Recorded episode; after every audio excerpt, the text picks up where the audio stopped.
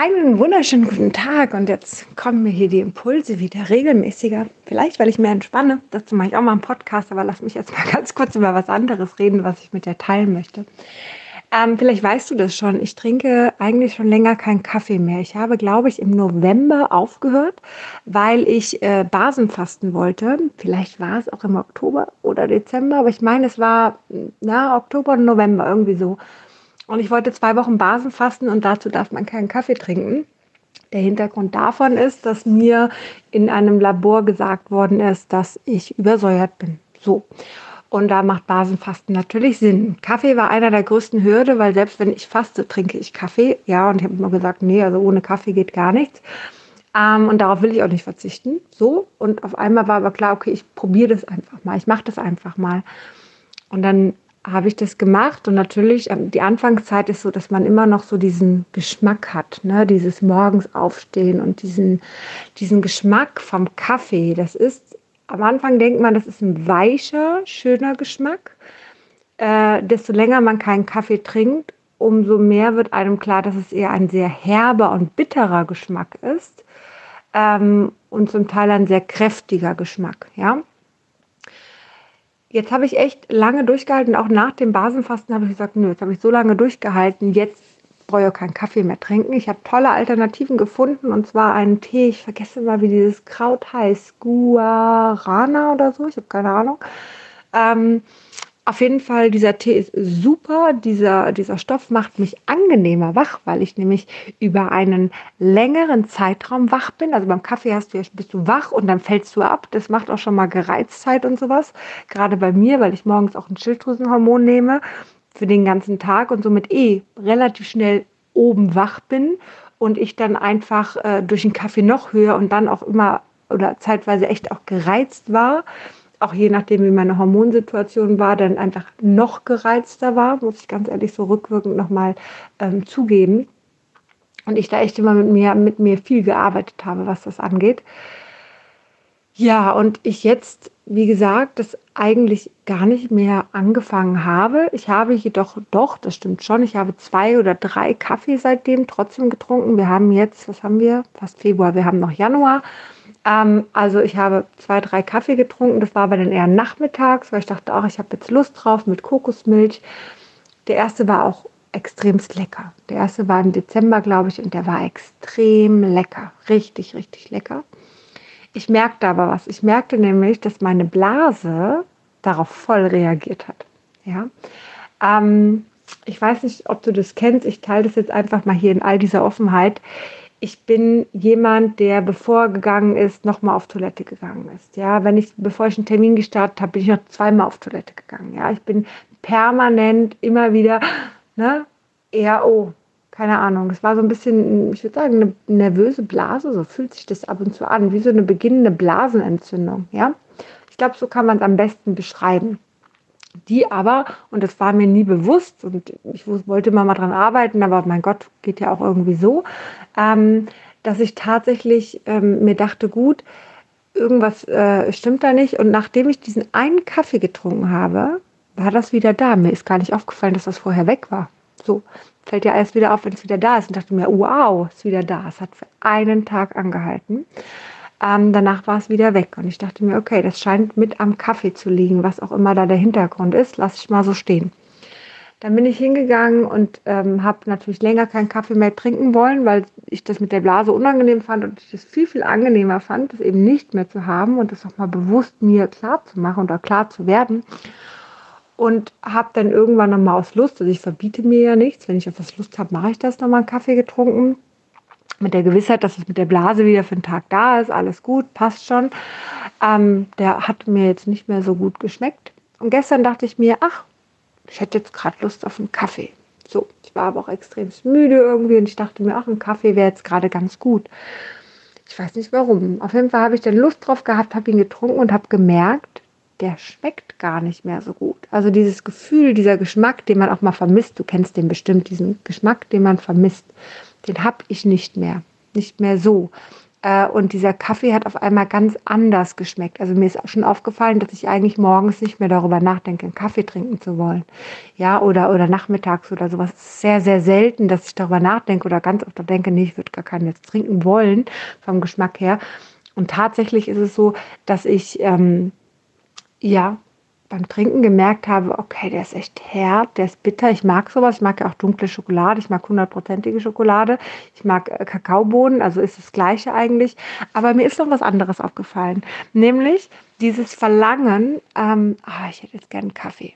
Ja, das nicht, was ich jetzt einmal im Monat habe oder alle sechs Wochen oder sowas, sondern das, was du wahrscheinlich, wenn du Kaffee trinkst, täglich hast. Oder ich, als ich täglich Kaffee getrunken hatte, täglich hatte, jeden Morgen, ah, jetzt aber einen Kaffee dass das eigentlich ein Suchtverhalten ist, was ich auch habe, wenn ich zum Beispiel Raucher bin. Ah, jetzt eine Zigarette rauchen.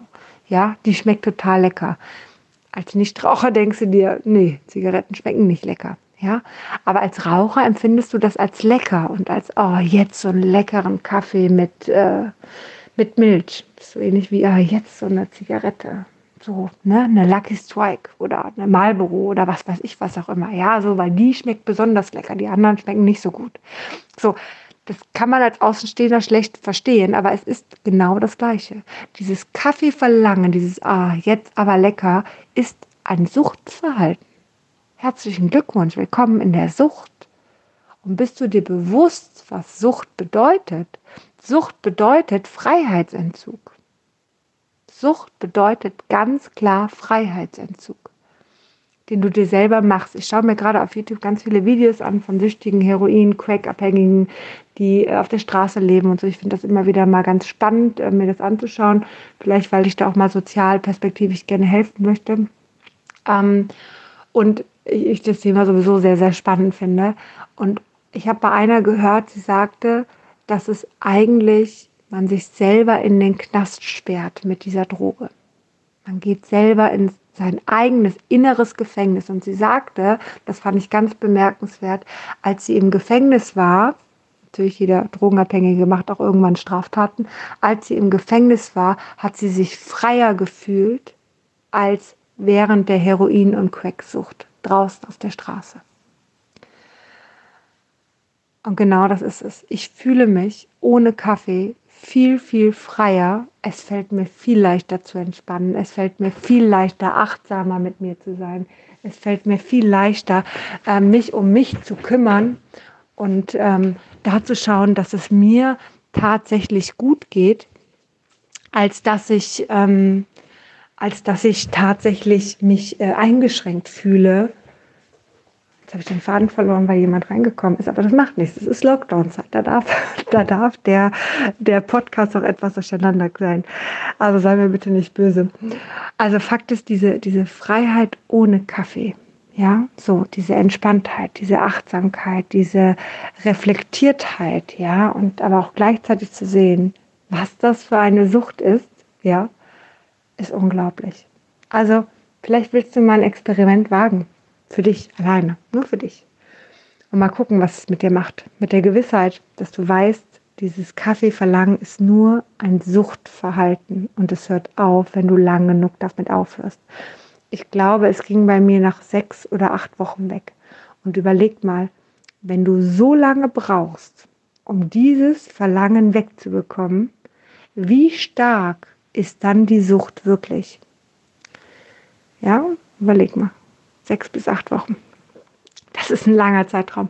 Ich habe das übrigens ein bisschen kompensiert zum Teil. Das Kompensieren ist weggegangen. Ich habe das mit ähm, Kakaobohnen kompensiert. Ja.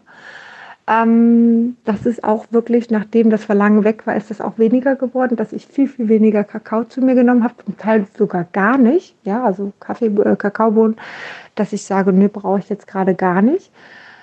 Auch sehr, sehr spannend. Ebenso sehr spannend, dass ich ähm, dass ich gestern gemerkt habe, als ich diesen Kaffee getrunken habe, dass ich auf einmal so satt war. Es nimmt mir nämlich auch mein Hungergefühl. Das macht übrigens dieser Tee, den ich gerade trinke, auch, so ganz am Rande, der nimmt auch Hungergefühl. Aber das, der Kaffee hat das nochmal auf einer anderen Ebene gemacht. Und ich glaube, das ist der Kick, den wir davor haben. Also wir sind natürlich auch wacher, wobei das wacher ist, ist, es, ist es ist ein bisschen wie eine Kokssucht. Entschuldigung. Aber Koks ist nichts anderes. Koks macht einen, macht einen schnellen Kick und ist dann schon wieder weg. Ja, so. Wenn du jetzt andere Drogen nimmst, nimm dir mal irgendwie ähm, äh, Amphetamine, ja, äh, Pep Speed, keine Ahnung, dann hast du, nimmst du was und bist länger wach. So.